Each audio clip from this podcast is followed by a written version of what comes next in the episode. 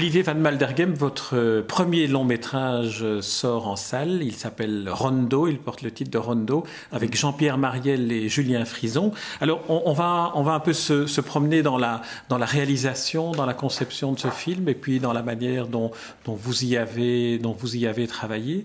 Alors, en premier lieu, euh, vous êtes philosophe, réalisateur, monteur et enseignant. J'aimerais savoir dans un premier temps comment ces trois métiers, disons, s'entrelacent se sont entrelacés dans la, dans la réalisation de ce film. Ah oui. Euh, comment on retrouve l'aspect, je pense, euh, par quel bout commencer? Je pense qu'il y a d'abord la, la, première dimension, ça a été, le premier travail était un travail de recherche, en fait, assez euh, exigeant, puisque je voulais, au fond, aborder des thèmes qui ne sont jamais abordés au cinéma concernant la Shoah. Et euh, ça m'a obligé, si je ne voulais pas écrire n'importe quoi, à faire un travail de documentation assez important. Euh, alors, donc là, c'est peut-être euh, une autre facette de, ma personnalité que vous n'avez pas mentionnée, c'est que je suis un peu historien sur les bords, en fait, à travers mes publications, etc. Je suis un philosophe, historien, enfin, je m'intéresse beaucoup aux anecdotes de la vie. Euh, ou aux, faits euh, donc historiques, mais dans leur dimension plutôt euh, intime et familiale et pas, et pas en survol, surplomb. Alors en fait, ça, ça a été la première démarche. L'intention de faire ce film, elle est peut-être un peu liée à des recherches philosophiques sur le thème du mal, disons. Et le thème, de toute façon, un thème qui me hante depuis très longtemps, c'est le thème précisément d'Achoa, puisque j'ai découvert Achoa étant très jeune enfant et que peut-être parce que j'étais très jeune enfant, euh, ça m'a obsédé euh, longtemps après. Et même si j'ai choisi de faire de la philo, c'était un petit peu, je crois, avec l'ambition peut-être naïve d'éclaircir un peu. Comment s'est passée la, cette découverte de la Shoah pour vous? J'étais en fait euh, dans une école assez familiale comme ça, une petite école où la directrice faisait un peu tout, dirigeait mais enseignait. Et donc elle était juive et elle avait sûrement été marquée d'une façon ou d'une autre par la Shoah, mais elle, bon, elle n'en faisait pas état, et je ne sais pas exactement de quelle manière, mais euh, elle nous racontait, alors elle nous, formait de façon très complète à l'histoire en général, donc c'était une personnalité charismatique qui était très aimée des élèves, et euh, d'autre part, euh, elle m'a raconté aussi l'histoire d'Anne Frank. Et je ne sais plus si c'était individuellement ou dans le cadre d'un cours. J'ai l'impression qu'elle faisait ça dans son bureau euh, après les cours. Mais je n'en suis pas sûr. C'est un souvenir assez lointain. En tout cas, ce que je sais, c'est que j'ai été très frappé euh, en tant que jeune enfant par cette histoire qui était évidemment euh, tragique. Et j'ai acheté d'ailleurs, c'est mon premier achat, ça a été le, journal d'Anne Frank. J'ai été un jour chez un libraire, avec mes économies, j'ai fortement surpris, je lui ai dit que je voulais acheter ça. Euh, et bon, il, me l'a vendu euh, avec un petit sourire ironique. et euh, donc, j'ai gardé ce livre très longtemps d'ailleurs. Donc, c'est voilà peut-être une, source commune à la fois à mes études de philosophie et, à, ma, à, ma, vocation de cinéaste. En tout cas, à, mon ambition pour ce film, ce premier long métrage. Bon, en général, un premier long on ne choisit pas le sujet par hasard, euh, c'est un peu en lien quand même avec euh, son propre passé. Comme un premier roman, ça a une dimension peut-être un peu autobiographique. Dans ce cas-ci, c'est un peu indirectement autobiographique, disons.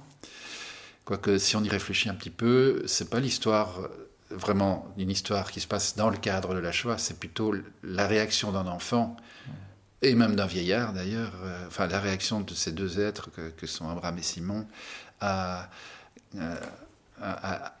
quand ils découvrent, en fait, quand, tout d'un coup euh, la Shoah s'impose à eux.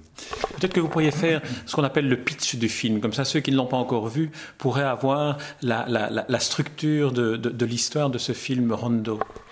Alors la structure, euh, disons que bon, c'est une histoire tout compte fait assez simple. Simon est envoyé en, Angleterre. Euh, Simon est un petit, un jeune, jeune garçon. juif, qui est donc envoyé. Enfin, c'est un peu par miracle qu'il qu'un un, résistant le prend en charge lors d'une rafle et l'envoie en Angleterre pour le mettre à l'abri.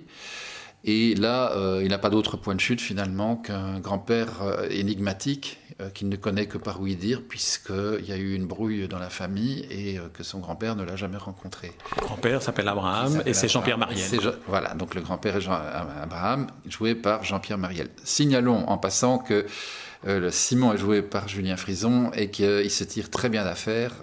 il fait l'admiration des critiques, même ceux qui disent que le film ne leur plaît pas.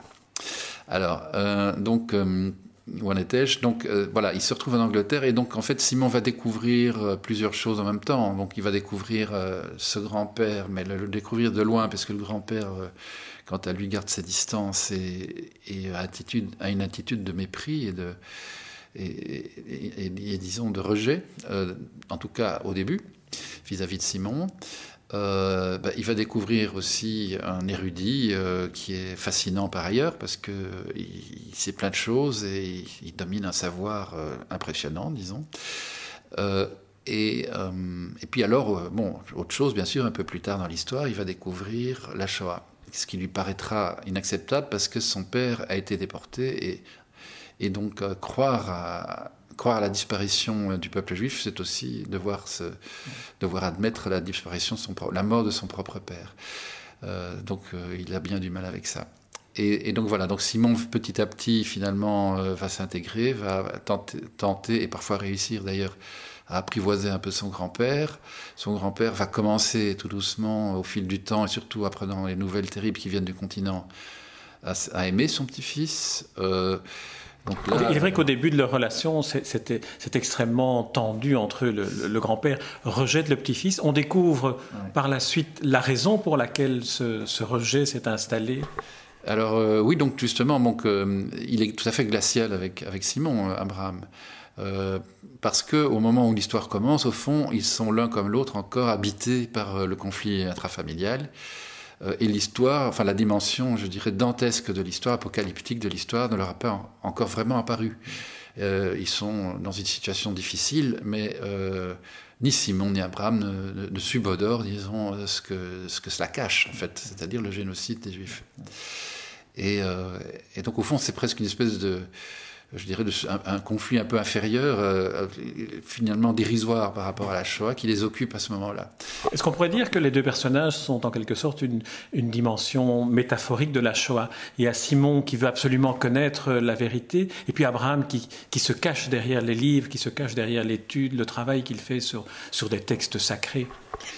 Euh, oui, tout à fait. En fait, bon, il y a, il y a beaucoup, le secret. Euh, le secret est très important dans ce scénario parce qu'il y, y, a des secrets un peu partout. Il y a des secrets de famille, il y a des secrets quant à la réalité de la Shoah.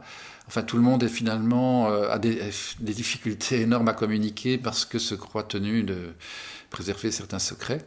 Euh, donc, c'est ce que me faisait remarquer justement en fait Agathe euh, la, euh, la, femme de, de Jean-Pierre Mariel, qui joue d'ailleurs dans le film et qui a donc une famille juive, qui est d'une famille juive. Euh, ce qui lui plaisait, c'était justement en fait cette dimension du secret. En fait, c'est vrai que par, la Shoah est en soi d'abord, euh, bien sûr, un acte monstrueux, euh, et elle a engendré, à cause de son côté un peu indicible, impensable, de très nombreux secrets dans les familles qui ont été affectées par ce, par ce drame. C'est un fait très répandu. Là, j'ai encore récemment rencontré une jeune femme de 50 ans dont le père de 80 ans, qui, dont toute la famille a été déportée au Auschwitz, il est le seul survivant qui a lui aussi trouvé son salut en Angleterre d'ailleurs, euh, assez curieusement.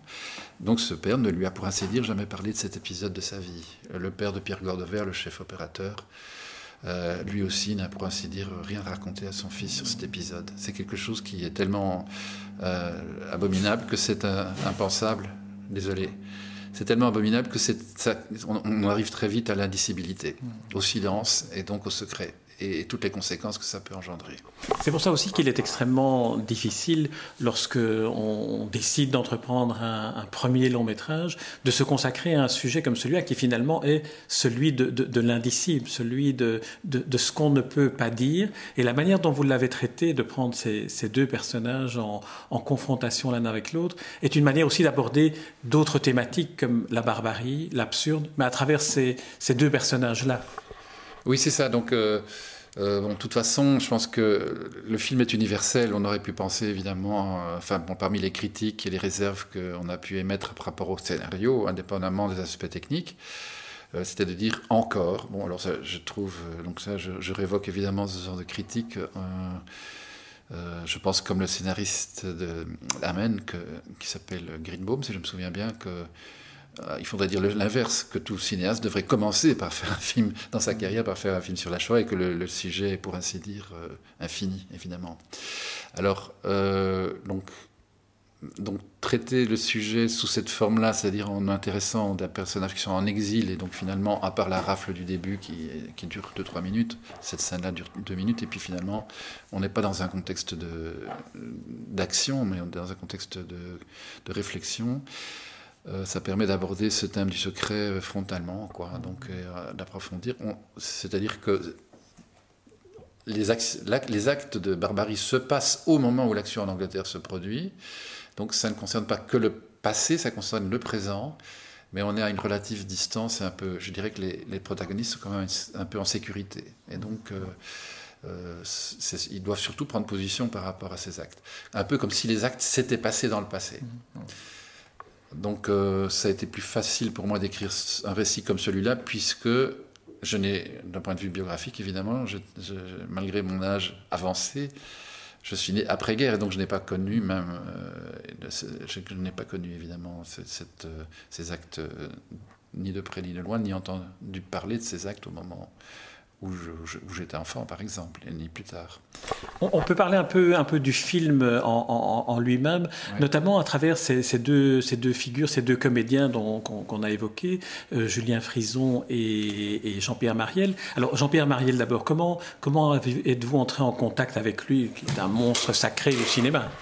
Ça n'a pas présenté tellement de difficultés. Euh, en fait, euh, bon, le scénario avait été, disons, euh, lu et adopté avec enthousiasme par Annie Miller, qui est la femme de Claude Miller, en fait. Donc, euh, c'est Léon Michaud qui l'avait envoyé parce qu'il l'avait croisé lors d'un interview. Il est journaliste, enfin, il était journaliste pour le cinéma. Et elle, s'est emballée. elle m'a tout de suite téléphoné qu'elle voulait le faire.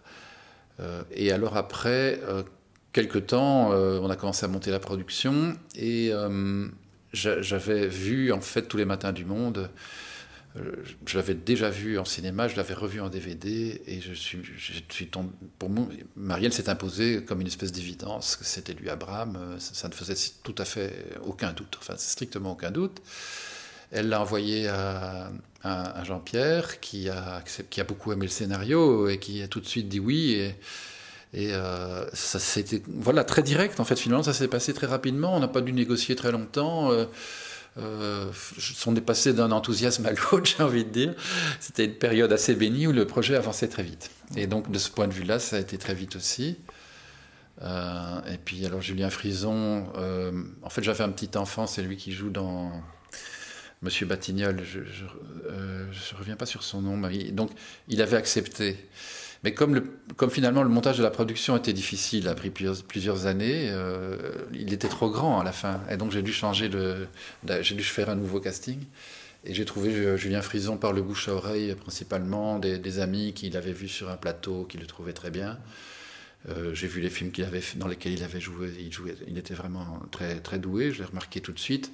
On a fait un petit bout d'essai et c'était euh, très, très concluant. C'est quelqu'un qui a un vrai don, comme, comme certains ont le don pour la musique, lui. C'est un acteur, il a ça dans le sang. Formidable. Et c'est vrai qu'il a une présence très, très lumineuse dans, dans l'ensemble du film. Hein. Il, il, marque de, de, sa, de son regard, de sa présence, l'ensemble du film. Revenons, si vous voulez bien, au, en amont, au moment, au moment du scénario. J'étais frappé de, de voir que, que, ce scénario s'est écrit sur une période très très longue. Vous l'avez commencé en 1997, si je, si je ne m'abuse. Et, et, et, puis, et puis vous, y, vous y avez travaillé, notamment à travers des, des, des ateliers comme Moonstone. J'aimerais savoir, j'aimerais que vous me racontiez un peu la genèse du scénario. Mm. Est-ce qu'il a évolué et comment au fil du temps? Oui, mais c'est un sujet euh, qui amène les gens à faire des remarques. Donc on écrit un scénario comme celui-là. Euh, bon, on est toujours surpris de la variété des remarques et des critiques qu'on entend à, son propos. Euh, donc, d'une part, il peut susciter l'enthousiasme, ça a été le cas chez Annie Miller, ça a été le cas chez Jean-Pierre Mariel.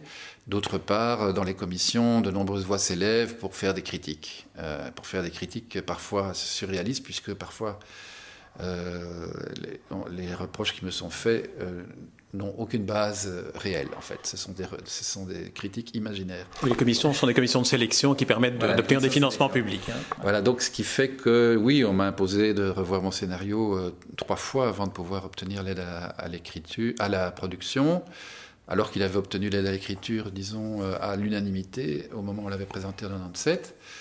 Alors, d'autre part, le temps a passé c'était pas nécessairement parce que le scénario était en réécriture. Donc, je n'avais jamais fait de court métrage de fiction. J'avais fait que du documentaire jusque-là. Donc, évidemment, c'était la règle. Il fallait que je fasse de la fiction. Donc, j'ai fait trois courts métrages de fiction, en fait. Euh, il y a eu un blocage du financement euh, du cinéma à un moment donné. Euh, pendant 2-3 ans, il n'y a plus d'argent du tout dans les caisses pour l'aide à l'écriture. Donc, de toute façon, est inutile d'essayer de produire le film. Euh, ma fille est tombée très gravement malade, malheureusement, pendant deux ans. Euh, je l'ai laissée dans un tiroir, enfin j'y suis revenu de temps en temps, mais par épisode. Euh, et je dois dire que le scénario n'est plus le même, puisque ma fille est décédée de la leucémie j'ai repris complètement mon scénario après coup et j'y ai mis tout le ressentiment que j'éprouvais en fait euh, vis-à-vis d'un Dieu qui n'existe pas, mais c'était quand même un ressentiment que j'éprouvais vis-à-vis de lui euh, par rapport au décès, euh, au décès abominable, enfin cette maladie terrible qu'il a frappé et les souffrances qu'il a endurées, alors que bien entendu c'était totalement injuste. Et euh, donc ça m'a pas mal influencé dans la dernière mouture du scénario. Il y a une révolte qui s'exprime chez Abraham euh, et qui n'existait pas avant et qui est ma révolte. C'est vrai que ça n'a rien à voir avec la Shoah. Enfin, si ça a à voir parce qu'on est dans, on est dans, je dirais, dans la souffrance et dans, et dans la justice et dans la révolte. Parce que curieusement, euh, bien que je sois en principe laïque, c'est vrai que j'étais quand j'étais enfant, j'étais formé quand même dans un esprit assez religieux par Irene Lewis. Et je crois que l'enfant qui est en chacun, et qui était donc en moi, avait gardé des traces en quelque sorte de ce discours, de, cette euh, initiation euh, à l'Ancien Testament, fait avec brio, je dois dire, par Irene Lewis, qui était une grande conteuse. Euh, et que j'avais toujours une vision d'une, même si je croyais pas en Dieu, je croyais quand même en une providence, disons, euh, que les justes sont récompensés. Et que donc, euh, et comme Marjorie était une juste, elle ne pouvait pas souffrir, elle ne devait pas souffrir ni disparaître. Et donc, après la déception, il, restait, il restait à trouver une explication à ça. Et, comme il n'y a pas d'explication, alors il reste la colère. la colère que, que, vous avez incarnée aussi dans, dans, dans, les, scènes, dans les scènes finales de, euh, du film où Abraham se, révolte et, s'adresse à Dieu en disant Tu es fou, tu n'existes pas, tu n'as tourné le dos. Voilà, puisque, voilà, puisque le comportement, enfin, les faits se contredisent, euh, tout, tout, ce qu'on a pu comment dire, imaginer comme qualité imaginaire à un être imaginaire qu'on appelle Dieu. Euh, ou bien on ne parle plus de Dieu, mais ça ne va pas non plus. Euh, donc il ne reste plus que, cette explication qui n'en est pas une, Dieu est fou. Donc il agit de façon complètement absurde, ce qui est tout le contraire, évidemment, on, on s'attendait à autre chose de sa part. voilà. Lorsqu'on lorsqu'on voit, parce que sur votre site, on peut, on peut voir non seulement les, les courts-métrages que vous évoquiez, que, que vous avez réalisé, les courts-métrages de fiction, mais aussi le making-of euh, du film, euh, on, on, se rend compte que le, le, le, le travail que, que, que, vous réalisez avec, les, avec le, directeur photo, avec euh, le maquillage, avec l'image, vous permet aussi de, de, de, faire beaucoup de films, beaucoup de séquences très oniriques, comme les séquences du, du zoo de Londres où on voit comme ça Simon euh, vers lequel se penche une, girafe, comme, si on dirait une, sorte d'image de, pardon, de, protection. Et de... Une, ce sont des images très très belles, très oniriques, presque comme issues de, films de Bergman. Alors comment vous travaillez ce, genre d'allégorie presque? Oui, c'est un peu allégorique. Il y, a, il, y a, comme ça des moments.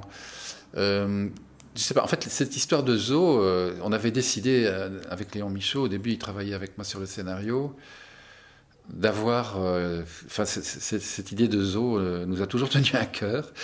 Et, euh, en fait, je l'ai toujours gardé et réécrit de mille et une façons, mais enfin, en fait, Simon est arrêté, enfin, manque de se faire arrêter, c'est son père qui se fait arrêter à l'entrée du zoo, un petit, et finalement, il n'a pas pu entrer dans le zoo, parce qu'il y a eu la rafle. Alors, au fond, quand il entre dans ce zoo en Angleterre, c'est un petit peu comme s'il obtenait enfin ce qu'il n'a pas pu obtenir au début.